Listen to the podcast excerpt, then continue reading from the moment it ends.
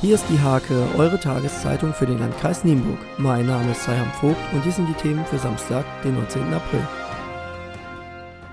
Die Nienburgerin Mandy Müller wird seit September 2008 vermisst. Sabine Müller telefonierte am 13. September 2008 das letzte Mal mit ihrer Tochter. Seither quält die Familie die Ungewissheit, was mit Mandy passiert ist. Nun bekommt sie neue Hoffnung. Der Fall Mandy Müller wird am kommenden Mittwoch ab 20.15 Uhr in der ZDF-Sendung Aktenzeichen XY gezeigt. Die Ermittler der Polizei hoffen auf Hinweise von Zeugen.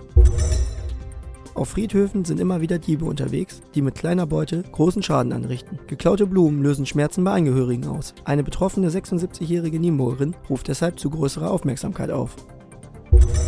Seit Montagabend wird ein polnischer Saisonarbeiter vermisst. Ein Großaufgebot aus Hundertschaft der Polizei und Feuerwehr waren am Donnerstag im Einsatz, um den verschollenen 59-jährigen Arbeiter in der Nähe von Eistrup zu finden. Der Einsatz blieb erfolglos.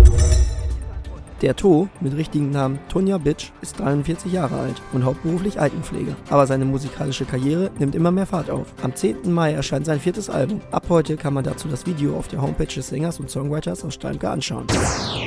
Zum Sport. Am K-Samstag müssen die Bezirksliga-Fußballer des TuS Drakenburg und des Rot-Weiß Estorf Lesering ran. Für beide Teams stehen Nachholspiele auf dem heimischen Platz unter ziemlich unterschiedlichen Voraussetzungen an. Drakenburg trifft auf Lemförde, der RWE auf den Tabellenzweiten STK Albese. Der Fußballkreispokal bewegt sich auf die knisternde Phase zu. Am Ostermontag werden ab 15 Uhr die Viertelfinals ausgetragen. In drei Duellen stehen sich durchweg Kreisligisten gegenüber. Im vierten Match messen sich in das zwei aktuelle Spitzenteams aus der ersten Kreisklasse. Der SV Seppenhausen-Balge aus dem Norden empfängt den SV Kreuzko-Rudesdorf aus dem Süden. Diese und viele weitere Themen lest ihr in der Hake am Samstag oder unter www.diehake.de